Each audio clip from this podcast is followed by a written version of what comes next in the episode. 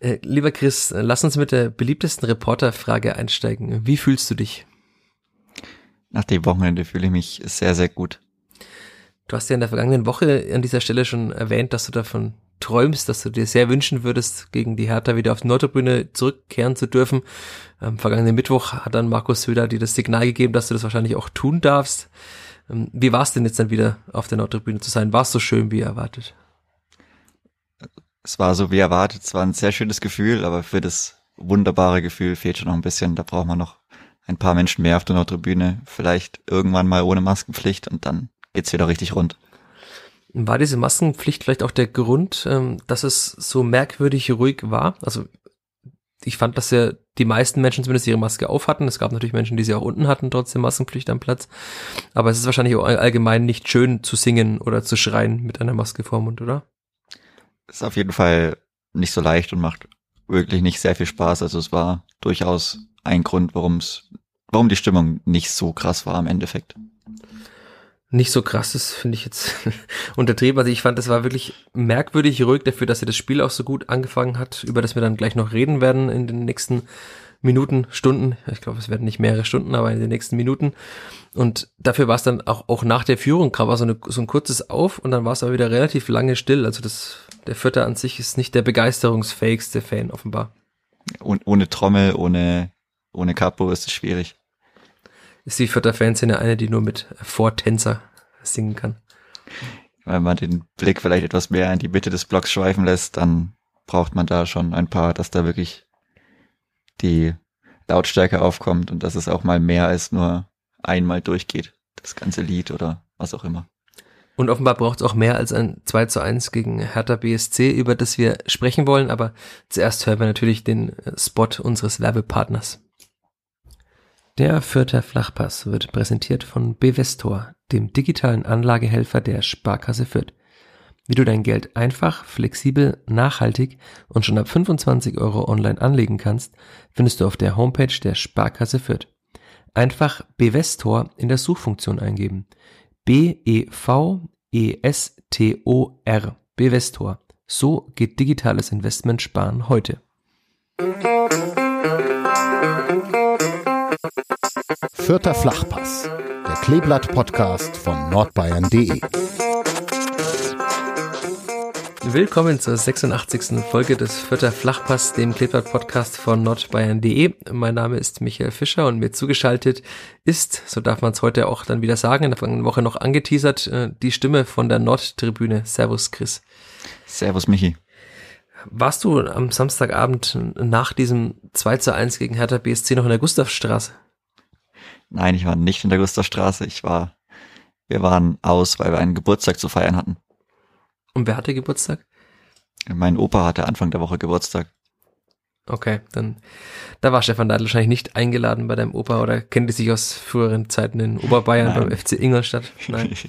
Eher nicht aus Oberbayern, nein. Okay, aber das war ja quasi das, worauf ich hinaus wollte, dass Stefan Leitl in der Pressekonferenz nach diesem Spiel, eben nach dem ersten Heimsieg vor Zuschauern, sagte, er würde jetzt dann doch gerne, wenn denn kein Corona wäre, durch die Gustavstraße fahren. Er würde wahrscheinlich auch gerne durch die Gustavstraße gehen, in die Gustavstraße gehen, in die Kneipen mit Fans feiern.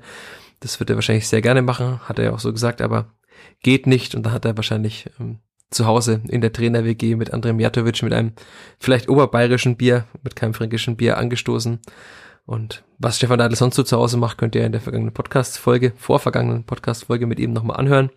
Für alle, die es noch nicht getan haben, da geht es ja auch ein bisschen um das Leben im Hause Leitl Mijatovic, unter anderem um die beste Doku, die da auf dem Fernseher läuft. Aber wir schweifen schon wieder ab, schon noch so, so wenigen Minuten. Ähm, ich fand, es war diese Erlösung am Samstagnachmittag oder frühen Samstagabend war sehr zu spüren im Rundhof. Also nach dem Schlusspfiff war ein Geschrei, die Menschen lagen sich in den Armen. War es für dich auch eine Erlösung in diesem Moment? Es war auf jeden Fall eine Erlösung, wenn endlich dieser erste echte Heimsieg oder einigermaßen echte Heimsieg noch nicht vor voller Kulisse da war. Also war sehr große Erlösung. Alle haben geschrien, alle haben gejubelt, alle haben geklatscht und alle waren einfach froh, als er dann wirklich nach vier Minuten zwölf, vier Minuten 15 abgepfiffen hat. Hast du das handgestoppt auf deinem Handy? Nee, ich habe mir das Spiel nochmal angeschaut und irgendwie, also so. ich habe gewusst im Stadion, dass er nicht genau nach vier Minuten abgepfiffen hat. Warum es da vier Minuten gibt, das weiß er wahrscheinlich auch nur selber, aber es war, glaube ich, so 15 Sekunden danach. Okay. Und wie hast du reagiert? Hast du auch einfach nur geschrien? Hast du gejubelt? Hast du jemanden umarmt oder hast du Tränen Nee. geweint? Ich bin, bin natürlich auf Abstand geblieben, für mich geblieben. Keine Umarmung, aber wir haben alle sehr, sehr gejubelt und Tränen hat's noch nicht gegeben. Die gibt's dann nach dem 1 zu 0 Sieg gegen Dortmund vor voller Hütte. Anfang Mai. Ja, dass du äh, sehr viel träumst, ähm, das wissen wir ja schon seit den letzten Wochen. Damit gesellst du dich zu der Mannschaft, die offenbar auch Träume hat, wie Stefan Deitel vor ein paar Wochen mal sagte. Die Jungs dürfen träumen, aber sie müssen diesen Traum untermauern mit harter Arbeit. Also du musst ihn auch mit harter Arbeit in diesem Podcast untermauern, deinen Traum. Dann darfst du auch träumen von einem 1 zu 0 gegen Borussia Dortmund. Aber das ist alles noch Zukunftsmusik, denn die Gegenwart oder die jüngere, jüngste Vergangenheit ist ja dieses 2 zu 1 gegen Hertha BSC.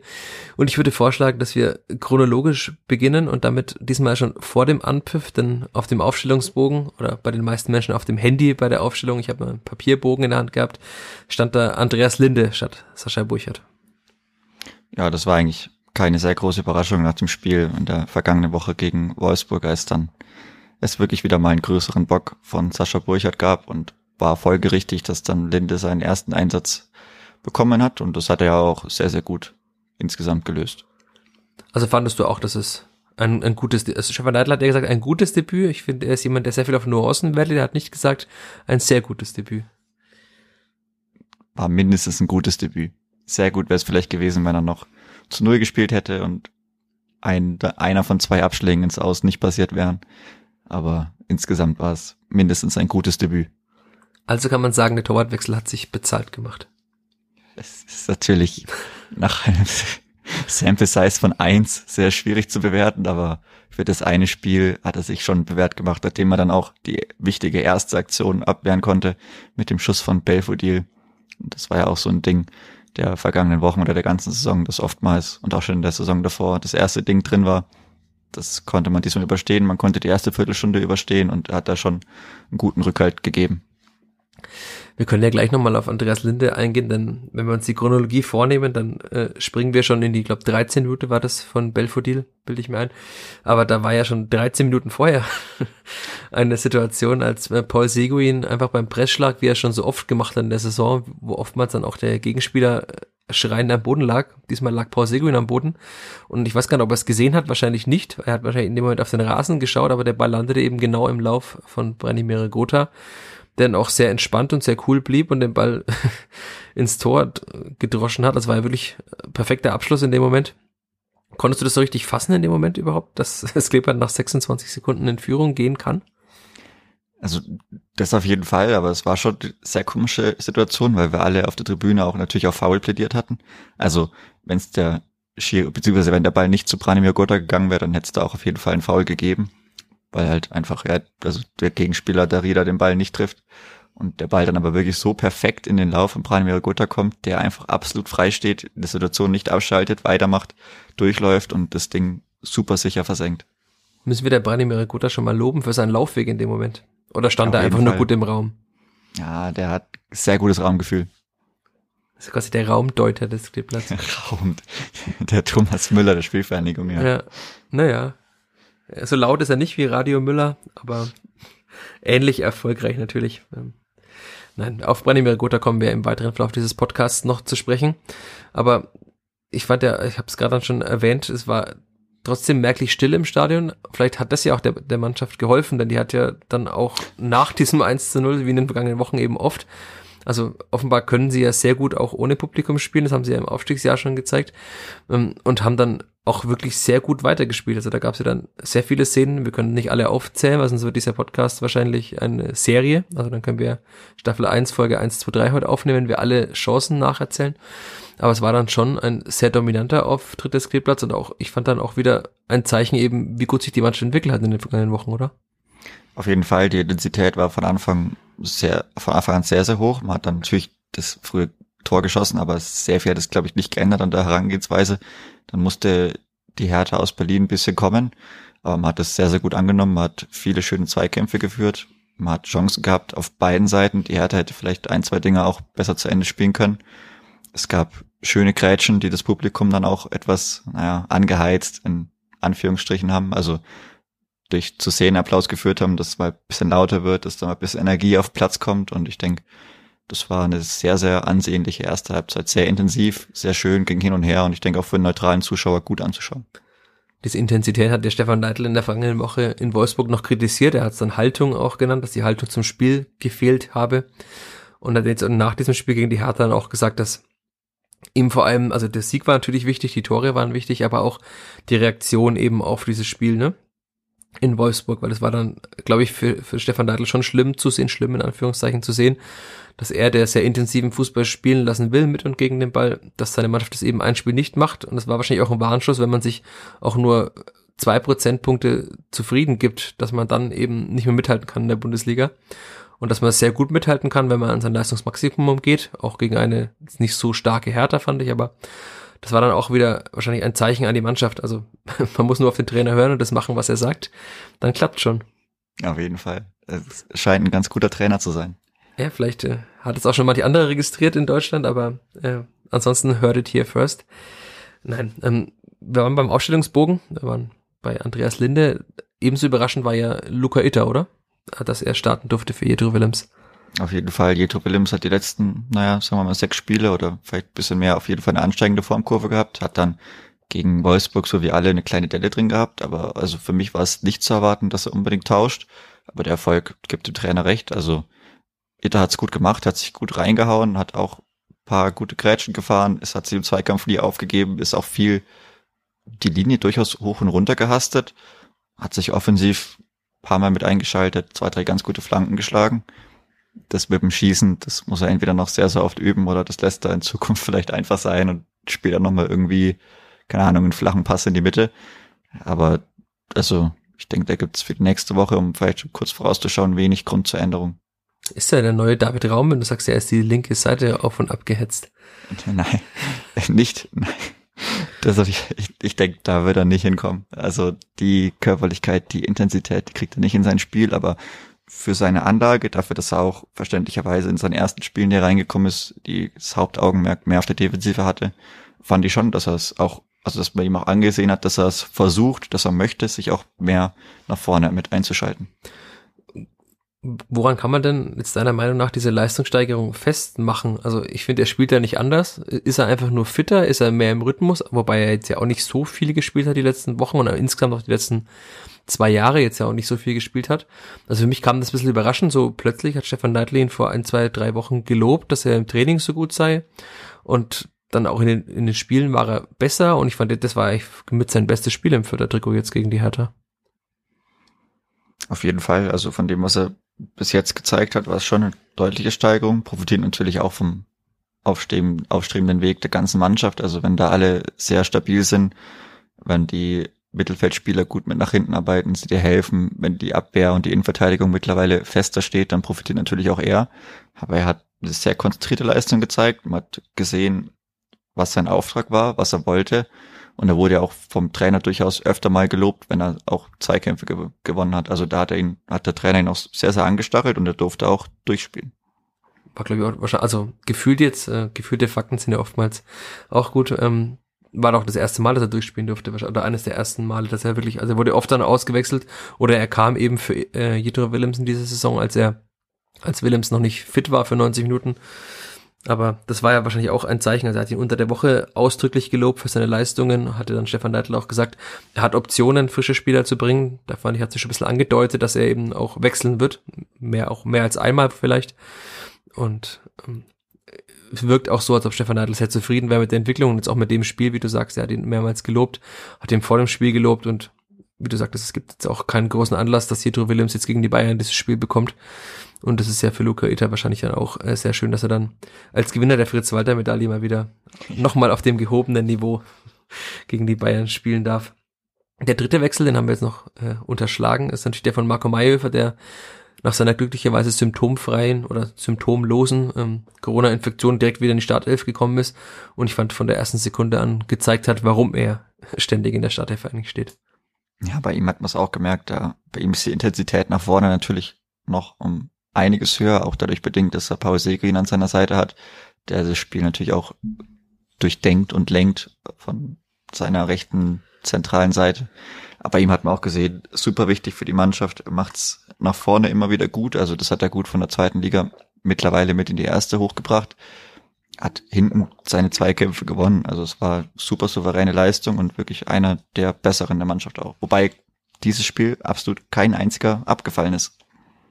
Ja, muss man auch, muss man auch mal sagen. Also vielleicht einer, der minimal abgefallen ist, war Jamie Leveling. Aber da hast du auch eine etwas andere Meinung als manche andere, habe ich so vorher schon gehört. Ja, bei Jamie Leveling ist so eine Sache, also war natürlich nicht sein allerbestes Spiel, hat jetzt auch keine Torbeteiligung direkt gehabt, aber sein Job, den er hatte, meiner Meinung nach ganz gut, ganz gut ausgefüllt. Also er hat zwei, drei Dribblings gegen den Mann direkt gewonnen. Ich glaube, er hat zweimal stark stehen lassen, die gelbe Karte gegen stark gezogen und ich könnte sogar sein, dass er noch eine gelbe Karte beim Gegenspieler gezogen hat, den er ausgeschwanzt hat. Hat aber in diesem Spiel natürlich auch, was seine Entscheidungsfindung nicht immer optimal. Also dann ist er mal zu, zu lang gelaufen, hat nicht den richtigen Abspielzeitpunkt gefunden, aber das darf in seinem Alter, ist das normal, darf auch so sein. Und fürs nächste Mal nimmt er sich dann vielleicht vor, dass er nicht ganz so oft fällt. Das hat er auch schon besser gezeigt. Das ist ein bisschen eine Entwicklung, die vielleicht nicht so positiv ist, aber hat auch einige Freistöße rausgeholt und auch, um ihn, um ihn mal steil zu schicken, immer, immer eine gute Option. Du hast jetzt gerade schon äh, eine Sache vorweggenommen. Also am Anfang der Saison war es oft zu sehen, dass Jamie Leveling, egal was passiert ist, immer weitergelaufen ist, immer mit dem Willen, ein Tor zu erzielen. Und jetzt ist es in manchen Situationen so, dass er nur versucht, in irgendeiner Form irgendwie einen Foul zu bekommen.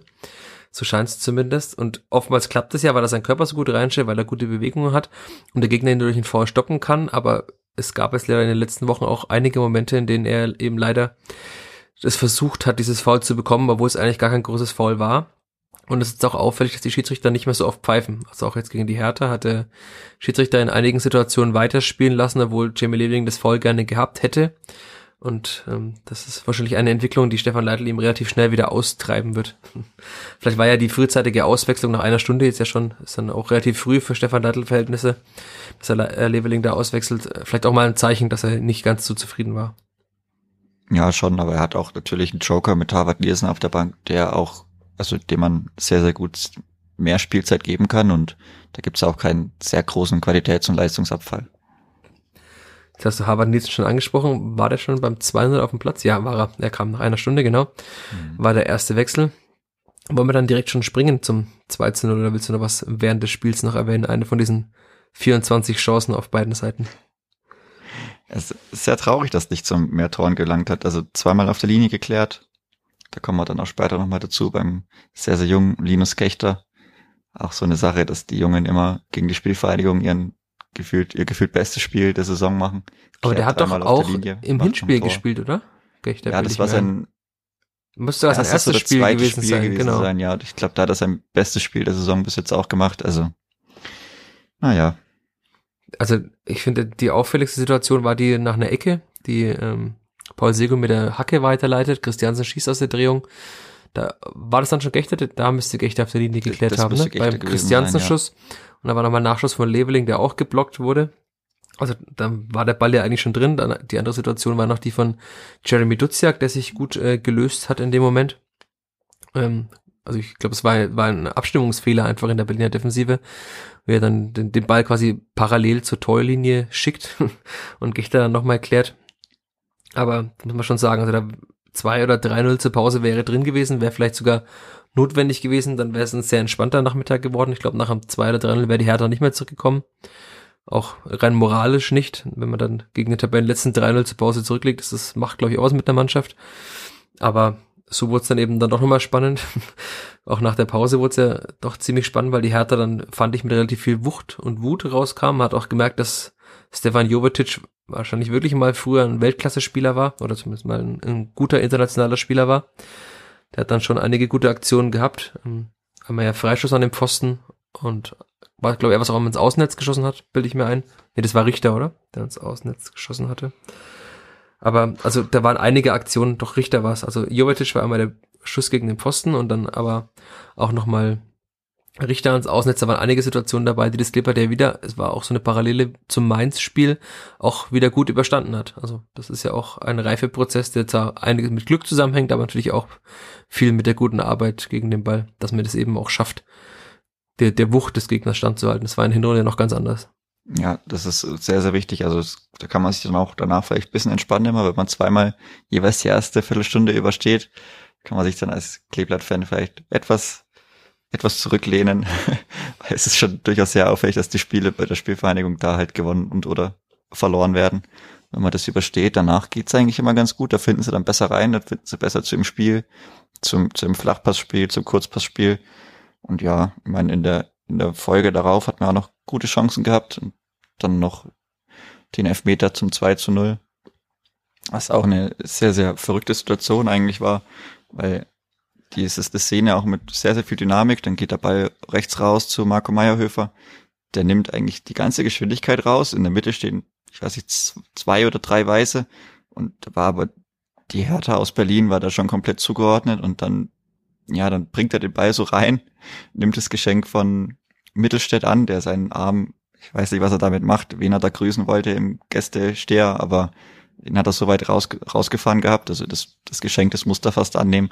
Ob das dann 100 Prozent ähm, Absicht war oder nicht, das müssen wir ihn vielleicht selber fragen.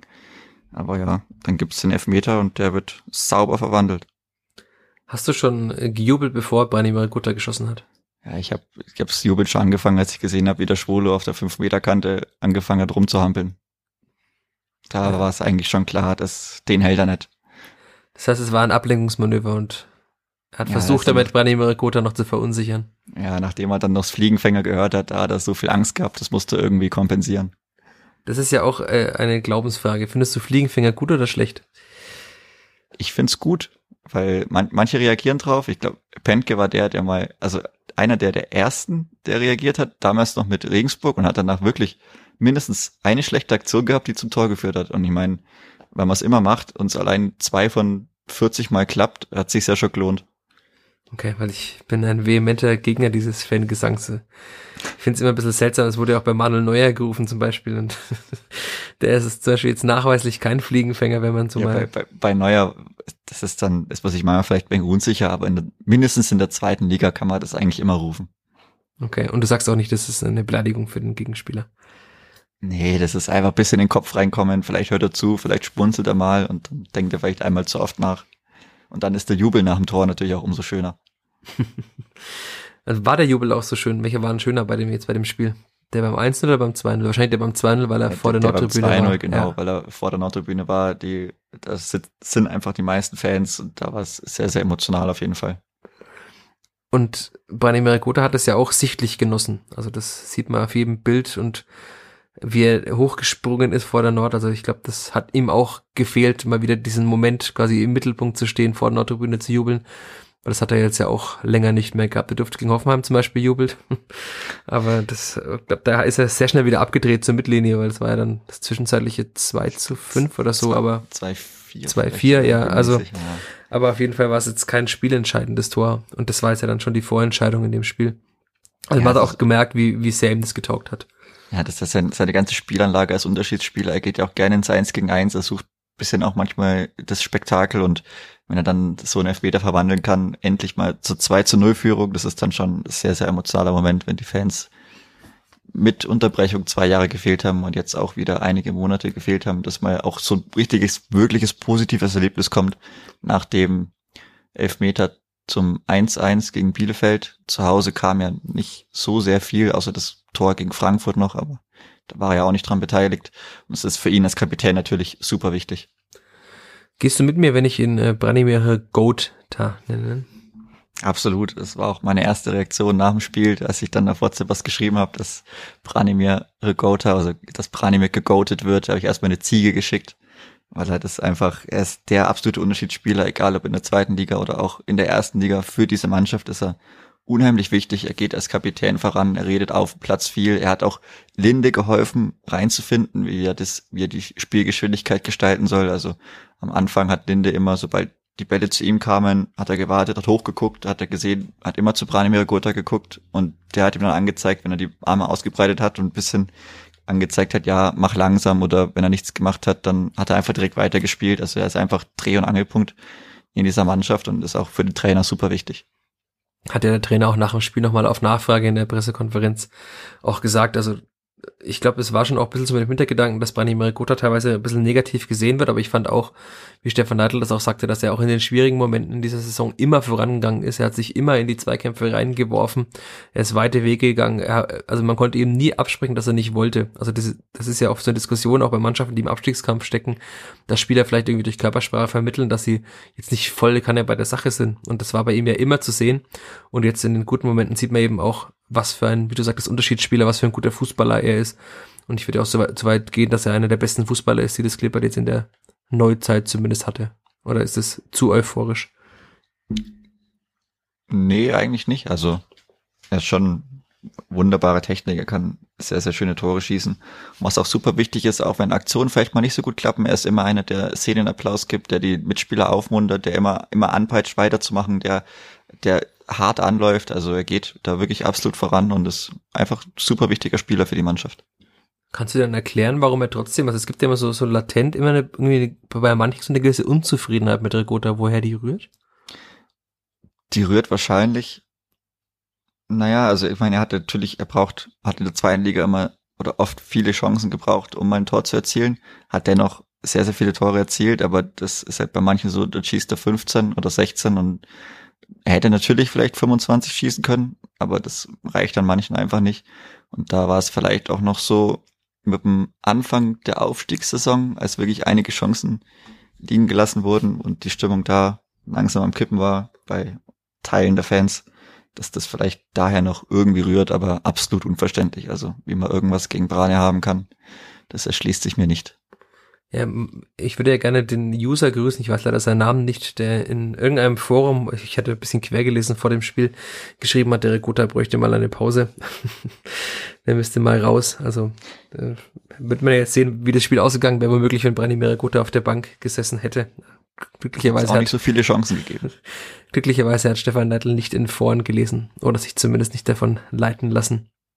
Ja. Denn es war ja nicht, nicht nur so, dass Branimir Gutta zwei Tore gemacht hat, sondern er hat ja auch äh, mit diesen zwei Toren, also mit dem ersten hat er schon einen Rekord aufgestellt, mit dem zweiten hat er nochmal einen neuen Rekord aufgestellt, ist ja klar. Mit jedem weiteren stellt er wieder einen Rekord auf. Aber er ist jetzt der vierte Rekordtorschütze in der Bundesliga mit äh, sieben Toren, übernommen jetzt von Nikola Djurcic damit hat er sich ja einfach seinen Platz in den Geschichtsbüchern auch gesichert. Also das, was wir jetzt so erwähnt haben, ist damit auch manifestiert, dass eben einer der wichtigsten Spieler der Vereinsgeschichte jetzt auch ist. Absolut. Und ich bin mir auch sicher, dass das letzte Kapitel noch nicht geschrieben ist. Ich glaube, er hat bis er hat einen Dreijahresvertrag unterschrieben bis 24. Und er zusammen mit dem Trainer als Kapitän, das, also da kann er sich wirklich eine fast eine Statue bauen lassen, wenn er das so weitermacht, wenn er weiter das Gesicht der Mannschaft bleibt. Also er ist einfach auch in der jüngeren Vergangenheit einer der absolut wichtigsten Spieler für die Mannschaften, die die Spielvereinigung gestellt hat. Das unterschätzt man, glaube ich, auch ein bisschen immer, wie wichtig eben also, sowohl Branimir Gotha für Stefan Neidl ist, aber wie wichtig auch Stefan Neidl für Branimir Gotha ist. Das hat Branimir Gotha schon oft erwähnt hatte im Trainingslager im Sommer hatte ich länger mit ihm gesprochen, hat das eben auch gesagt, dass er das in Gladbach schon gebraucht hat, dass er eben schon ein Spieler ist, der eben auch die Zuneigung des Trainers braucht, der das Vertrauen des Trainers spüren muss, um seine Leistung perfekt bringen zu können. Und das war eben unter Lucien Favre so, der ihn ja sehr gefördert hat bei der Borussia damals. Und das ist jetzt eben auch bei Stefan Neidl so. Also Stefan Neidl war ja schon da, als Brani Merigota kam. Wahrscheinlich wollte er ihn auch haben. Also kann ich mir vorstellen dass er diesen, er hat ja mal erzählt, dass er seine Mannschaft nach und nach quasi zusammengebaut hat, wie er das haben wollte für seinen Fußball. Und da kam ja Gotha dann damals nach dieser ersten Halbserie, die Leitl hier war. Und dass die beiden ein sehr enges Verhältnis haben, das sieht man immer wieder, hört man immer wieder. Klar, er hat ihn selbst zum Kapitän ernannt in, äh, vor der Aufstiegssaison. Und äh, gut, hat ja auch schon mal erzählt, dass er Stefan Neidl im Büro besucht hat und hat ihn mal beim Trainer nachgefragt, äh, was er denn also beachten muss als Vater, was man da machen müsste. Und das zeigt ja auch, dass da ein riesengroßes Vertrauen ist und dass dieses Vertrauen eben von Stefan Neidl irgendwie auch immer da ist in Branimir Gotha, auch in den schwierigen Momenten. Ist auch absolut richtig so. Also er, er zahlt es ja auch zurück, so ist es nicht. Dann vielleicht auch über einen längeren Zeitraum, aber das gehört dann eben auch dazu. Also entweder ich spreche jemandem Vertrauen aus oder auch eben nicht. Und das, das zahlt er absolut zurück. Also mit seinen ganzen Scorern, die er mittlerweile hat, ist super wichtig für die Mannschaft. Und vor allem hat er auch, also wenn man die, die Scorer der letzten Jahre anschaut, konstant abgeliefert. Er hat im ersten Jahr zehn Tore gemacht und äh, vier Vorlagen. Und das war jetzt ja auch keine berauschende Saison. Also die ist ein bisschen, glaube ich, abgefallen hinten durch oder hinten raus durch die Niederlage und dann gegen KSC. Ähm, also das, glaube ich, war Tabellenplatz neun. Das, das klingt immer so nach Mittelfeld, aber das war ja gar nicht so die Saison, aber es war jetzt keine so dominante Saison wie die Aufstiegssaison. Im Aufstiegsjahr 16 Tore und 8 Vorlagen, hat man jetzt schon erwähnt. Und in dieser Saison jetzt 7 Tore und 4 Vorlagen. Also das zeigt ja auch, dass Branimir Meragoda dazu in der Lage ist, liegen unabhängig äh, über mehrere Jahre hinweg konstant abzuliefern, auch womöglich zweistellig zu treffen. Also ich würde mal die These wagen, dass er noch drei Tore schießt in der Saison.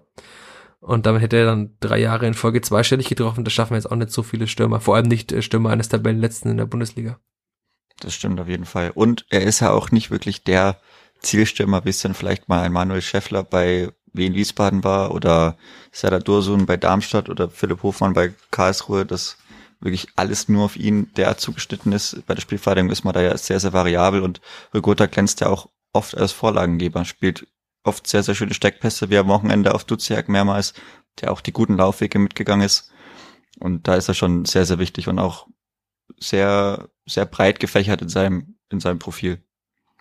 Du hast jetzt Jeremy Duziak noch angesprochen, den haben wir in der vergangenen Woche oder allgemein öfter mal etwas negativ gesehen, weil er letzte Woche auch nur 17 Ballkontakte hatte in Wolfsburg und wenig Bindung zum Spiel. Bezeichnen da die Szene, wie er an Maxence Lacroix abgeprallt ist, quasi wie an einem Felsen. Jetzt hat er gegen die Hertha nur 25 Ballkontakte, aber ich fand trotzdem, dass es ein gutes Spiel von ihm war. Ist es, ist es auch als Zehner möglich, mit 25 Ballkontakten ein gutes Spiel zu machen? Das ist vielleicht etwas ungewöhnlich, aber mindestens die Hälfte seiner Ballkontakte hatten eine sehr, sehr hohe Qualität. Er hat auch wirklich einige schöne Laufwege ist er mitgegangen und technisch versiert und dadurch, dass er so relativ, ähm, relativ wenig wiegt, hat er auch einen ganz guten Antritt, denke ich, und er kann sich auch ganz gut durchschlängeln und das hat man auch gemerkt bei einigen Chancen, als er dann, wenn er Richtung 5 Meter Raum durchbricht aus der Mitte des, des ähm, 16ers, wenn er da die Wege quer geht, das ist ganz gutes Mittel und da braucht er dann auch nicht sehr, sehr viele Ballkontakte, wenn er das eben so gut macht wie am Wochenende gegen Berlin. Und das ist ja bei ihm jetzt auch auffällig, man sieht diese gute Ballbehandlung, dieses, jetzt sind wir wieder beim Raumdeuter, aber er bewegt sich ja auch gut im Raum immer wieder. Deswegen passt es ja auch so gut mit den anderen beiden Offensivspielern vorne zusammen. Er dreht oft gut auf, löst sich gut aus diesen Situationen. Also ich finde, man, man hat jetzt auch gegen die Hertha wieder gesehen, auch wenn er nicht so oft am Ball war, aber man hat immer wieder gesehen, warum er eben beim HSV mal ein so guter Spieler war, warum das Kleeblatt ihn im Sommer gekauft hat und auch warum Stefan Deitl ihn jetzt jede Woche wieder aufstellt. Also ich finde, diese 25 Ballkontakte, das sieht man eben, dass so Statistiken manchmal auch ein Spiel verfälschen können, weil wenn gefühlt jeder oder zumindest der Großteil in gefährlichen Räumen war und das war ja bei ihm so, dann ist es halt äh, trotzdem eine gute Leistung und das täuscht eben bisschen drüber hinweg. Das ist, also das mit den Statistiken sieht mir auch, ich glaube, die Zweikampfquote war irgendwo bei 42 Prozent für die Spielvereinigung Richtung Ende des Spiels. Da bin ich mir jetzt aber nicht 100 Prozent sicher. Und alles, was über 5 Prozent, also alles, was unter 45 ist, ist ja wirklich sehr, sehr schlecht eigentlich. Aber ich finde, das hat man irgendwie gar nicht gemerkt. Also das Spiel war sehr, sehr offen und ich fand es auch nicht, dass man gefühlt dauernd alle Zweikämpfe verloren hat. Also das ist schon auch sowas, da muss man halt immer gucken, das muss, man kann nicht nur die Statistiken anschauen, man muss auch das Spiel dann noch durchaus kritisch beäugen. Ja, 47 stehen hier jetzt genau in der Statistik. Am Ende, echt? Oh, nein, also, das ist die absolute Zahl. 47 äh, gewonnene so. Zweikämpfe. Okay. Ja, bei, bei Sky stand, glaube ich, relativ zum Ende. Das war, das hat so gut zusammengepasst. 42 Prozent Ballbesitz und 42 Prozent Zweikämpfe. Mhm. Und ich dachte, das wäre Richtung Ende gewesen. Okay. Ja, ich habe jetzt nur ganz auf die ganz schnelle mal geguckt, aber also klar, ähm, das ist natürlich immer die Frage, je nach Anbieter werden auch Zweikämpfe anders gezählt. Und es ist ja zum Beispiel so, dass manche Verteidiger, wie Nick Viergeber, gar nicht so viele Zweikämpfe führt, weil er oftmals gut antizipiert. Aber also klar, ähm, das, das täuscht auch. Ähm, Grüße an der Stelle an Kollegen Zenger, der so einige, also der auch die Laufleistung zum Beispiel immer kritisch hinterfragt, ähm, die beim Kleber, der immer sehr hoch gehalten wird. Also ähm, es gibt sehr viele Statistiken. Im Profifußball gibt es mittlerweile so viele Statistiken, dass man fast schon den Überblick verliert. Aber ähm, also das sagen eben nicht alles aus. Sowohl die Ballkontakte sagen nichts aus, als auch ähm, die Passquote ist ja auch nicht immer nur aussagekräftig, weil wenn jemand äh, hinten nur immer, also wenn jetzt Griesbeck ständig zu Viergeber quer spielt, dann sagt die Passquote ja auch nicht so viel aus, wie wenn jetzt jemand wie Branimir Gotha ständig Steckpässe in die Tiefe spielt, die eben auch mal geklärt werden können. Also das muss man dann schon auch immer einordnen, die Werte, und darf sie jetzt nicht unkommentiert einfach stehen lassen. Ja. Ein Spieler, den auch noch herausheben, oder den wir noch herausheben wollen, wäre dann Max Christiansen noch, der immer so ein bisschen als stiller Held oder englischen Unsung Hero durchgeht, der wirklich auch wieder beastmäßig auf der 6 sehr, sehr viel abgeräumt hat, gute Grätschen gesetzt hat, der viele Bälle abgefangen hat. Also war auch wieder eine super, super solide Leistung und das kann ja auch einfach ein Qualitätsmerkmal sein. Oft oder meistens super solide Leistungen abzurufen. Also er hat äh, laut äh, Sofa-Score hat er vier klärende Aktionen, vier geblockte Schüsse und vier abgefangene Bälle. Das, also das, da sieht man die Statistik lügt nicht eben immer. Zumindest ist sie da eindeutig bei ihm. Und das ist eben so eine Sache, so als, als Sechser, der halt eben sehr solide seine Arbeit verrichtet, ohne jetzt die großen spektakulären Aktionen zu haben. Er ist jetzt auch keiner, der als Sechser irgendwie so mit in den Strafraum vorschießt und dann den Abschluss sucht, oder nicht so oft. Also Anton Stach hat das zum Beispiel ja doch öfter gemacht als Sechser, aber das lag auch an einer offensiveren Ausrichtung. Das haben wir auch zu Genüge schon in diesem Podcast besprochen. Aber insgesamt so im Kleinen, wie er, wie bissig er ist, wie er auch in mehreren Situationen ganz entspannt seinen Gegenspieler abgegerätscht hat. Das waren jetzt ja auch nicht irgendwelche äh, Viertligaspieler im Pokal, sondern das waren ja auch gestandene Bundesligaspieler, die bei der Hertha wahrscheinlich, also nehme ich jetzt mal an, äh, um einiges mehr verdienen als Max Christiansen und der Rest der Vierter Mannschaft und wie er da ganz entspannt die abgegrätscht hat. Also das ist für mich immer noch so die, eine der erstaunlichsten Entwicklungen dieser Saison, dass jemand, der in der dritten Liga zuletzt war, klar, er war schon in Ingolstadt in der Bundesliga mal vor einigen Jahren, aber der aus der dritten Liga kam und wie gut er sich da gemacht hat, das ist dann, finde ich, schon eine der Geschichten der Saison und äh, zeigt dann auch wieder, dass die Transferpolitik doch nicht ganz so schlechter, wie sie oft gemacht wird. Auf jeden Fall. Jetzt haben wir so viele Namen genannt. willst du noch einen nennen? Oder sind wir damit äh, zumindest an Namen durch, dass wir nochmal auf einen nochmal gesondert nochmal eingehen können? Ach, wir hätten eigentlich noch ein Gegentor zu klären. Ach stimmt, da war noch ein Im Gegentor. Spielverlauf, es steht noch 2-0. Das wäre doch schön gewesen, also 2-0. Das wäre super gewesen. Ich hätte auch das 4-0 mitgenommen. Wenn wir bei gefühlten Wahrheiten sind, sagen wir einfach, das Spiel ging 2-0 aus und lassen das einfach außen vor. Dann ist Andreas Linde glücklich, weil er hat dann eine weiße Weste. Das Paul Seguin ist glücklich, weil man nur noch über seine Pressschlagvorlage spricht. Aber ich glaube, äh, wir können die Wahrheit nicht ausblenden. Gut, dass du es nochmal gesagt hast. Ich hätte das jetzt einfach ausgeblendet. Aber gehört leider dazu. Ja, es wurde, also ich habe auch erst gedacht, Andreas Linde hätte rauskommen können, habe auch die Situation eben nur einmal gesehen ähm, im Stadion live und ohne Wiederholung. Und wenn man dann aber nochmal das Spiel nochmal anschaut in Ruhe mit den Fernsehbildern, dann sieht man, dass Linde da nicht rauskommen kann, weil der Ball viel zu niedrig ist. Also wenn er rauskommt, dann rennt er wahrscheinlich irgendein Spieler um, so wie Brüchert vergangene Woche. Also weil es ist einfach so viel los im, im 5-Meter-Raum oder im Strafraum. Und man sieht ganz klar, dass als die Flanke geschlagen wird, steht Seguin eben genau neben Gechter und dann ist es so eine Sekunde, zwei Sekunden und dann ist einfach Gechter drei Meter weiter vorne und Seguin steht immer noch an der gleichen Stelle. Also ich glaube, man kann da schon klar sagen, dass Paul Seguin am Gegentor schuld ist. Also das ist auf jeden Fall so, da kann man, kann man auch wenig drum herum reden. Das war eine klare Mannzuteilung. Hat er den Weg nicht mitgemacht. Gechter macht natürlich den Weg auch perfekt. Der Ball kommt auch perfekt. Also muss man auch sagen, der hat sich auch sehr gut da weggestohlen. So an eigentlich genügend Weiße im Strafraum. Aber das war, war einfach nicht gut von Paul Seguin. Das, das Tor muss er auf seine Kappe nehmen. Meinst du, hat er abgeschaltet schon? Also es war ja relativ spät im Spiel. Oder hat er sich gedacht, ach, der Gechter, der bleibt schon neben mir stehen, der ist ja Verteidiger. Er hat vielleicht nicht mit ihm gerechnet, mit dem 17-jährigen Gechter, der auf einmal da durch, durchzieht. Nach dieser Standardsituation, wo er nach vorne geblieben ist. Aber ja, ich weiß nicht, also Paul Seguin hat das schon manchmal gehabt, dass er nicht immer die Wege 100% am Mann mitgeht. Das ist vielleicht auch was, was er in seinen nächtlichen Analysen noch mehr sich auch zu Herzen nehmen könnte. Hat er wahrscheinlich ins Kissen gebissen, als er es nochmal angeschaut hat am ja, Samstagabend. So richtig sauer geworden nochmal. Ja. Wobei er, also, sauer. Ich finde ja immer, wenn er nach dem Spiel im Interview ist oder allgemein, dann ist er ja immer so ruhig und auf dem Platz ist er dieser aggressive Leader oftmals. Das sind immer so wie zwei Gesichter von ihm. Also er ist eigentlich so ein lieb, lieber, netter Mensch, auch mit so einer ganz sanften Stimme und dann hat man immer diesen Mensch auf dem Platz, der zu Furie teilweise werden kann. Also das ist dann schon immer ganz nett, dieser Kontrast. Ja, Linus Gechter haben wir schon genannt. Schauen wir mal, wer bei den Bayern nächste Woche dann äh, brilliert als junger Spieler. Werden wir sehen. Oder ob dann da vielleicht, ne, vielleicht einer der Tillmann-Brüder Ja. Er wäre doch prädestiniert dafür, sein erstes Bundesligator zu schießen. Ich würde prophezeien, das würde sogar Timothy Tillmann gut finden, wenn er selber auch eins, äh, das ist die korrekte Form, schieße, schäße. Ich sage einfach, wenn er schießen würde. Dann, aber zum Bayern-Spiel kommen wir wahrscheinlich, äh, kommen wir nochmal dazu oder sparen wir es auch lieber mal aus, weil wir das sagen. Bayern-Spiel, das wird eine ganz entspannte Sache. Man kann da ohne, ohne Erwartungen hinfahren. Wenn man gewinnt, ist gut. Wenn man unentschieden spielt, ist gut. Wenn man verliert, das konnte man erwarten.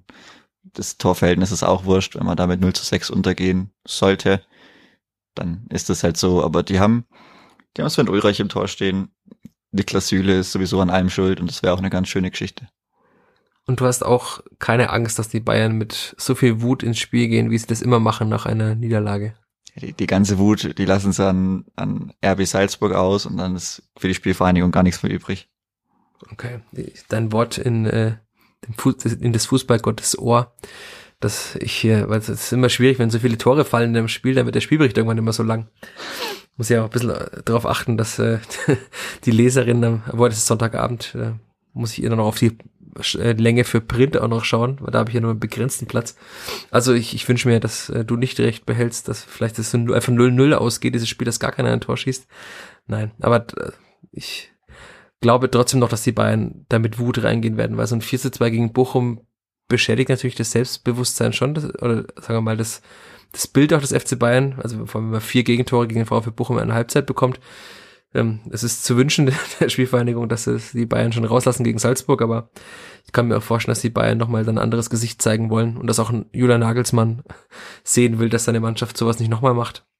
Aber klar, wie du sagst, also aufs Torverhältnis kommt es nicht mehr an. Ob es jetzt dann am Ende ein 1 zu 2 oder ein 0 zu 5 ist auch egal. Also, und alles, was man holt, ist halt dann Bonus fürs Kleeblatt, das ist auch klar. Ja, dann hätten wir es soweit. Oder wollen wir noch eine Top 3 machen, Chris? Ich denke, die lassen wir diese Woche mal aus. Ja, ich, lange still in der Leitung. Ich habe gedacht, da kommt vielleicht noch mal was, aber nee. ich glaube, mit Blick auf die Uhr, denn jetzt können wir es ja sagen, wir nehmen schon zum zweiten Mal auf. Es gab leider technische Probleme, die an diesem Spieltag kein anderer hatte. Ähm, die Tücken im Homeoffice und mit diesen ganzen Programmen, sind teilweise sehr groß, vor allem an einem Sonntagabend sind sie manchmal groß. Deswegen würde ich sagen, wir machen heute mal pünktlich Schluss. Diesmal nicht ganz eine Stunde. Wir gehen auch nicht mal ganz auf die eine Halbzeit zu. Aber das ist mal drin. Ich glaube, es gibt ja auch einige Hörerinnen und Hörer dieses Vierter Flachpass, die sehr gerne mal eine kürzere Version hören und nicht immer eine Stunde oder eine Stunde 15 hören. In, Klammern müssen. Natürlich ist es ein, hier ein Muss. Wir freuen uns über jede Hörerin und jeden Hörer. An dieser Stelle nochmal vielen Dank fürs Zuhören und vielen Dank, Chris, für deine Zeit. Dankeschön, dass ich dabei sein durfte. Kompaktes Kleeblatt, kompakter Podcast. Boah, perfekt. Das ist ja quasi schon eine kompaktes Clipper, das ist ja eine Alliteration. Da würde man hier bei Schwiegertochter gesucht, die da immer, oh, die immer diese Alliterationen finden müssen für den fidelen Franken oder was auch immer. Die wären stolz auf dich. Aber jetzt, äh, wenn wir bei Schwiegertochter gesucht angekommen sind, glaub, dann, dann, dann, ist es Zeit, ist gut. auf den Schluss-Button zu klicken. In diesem Sinne, macht's gut. Ade. Servus. Mehr bei uns im Netz auf nordbayern.de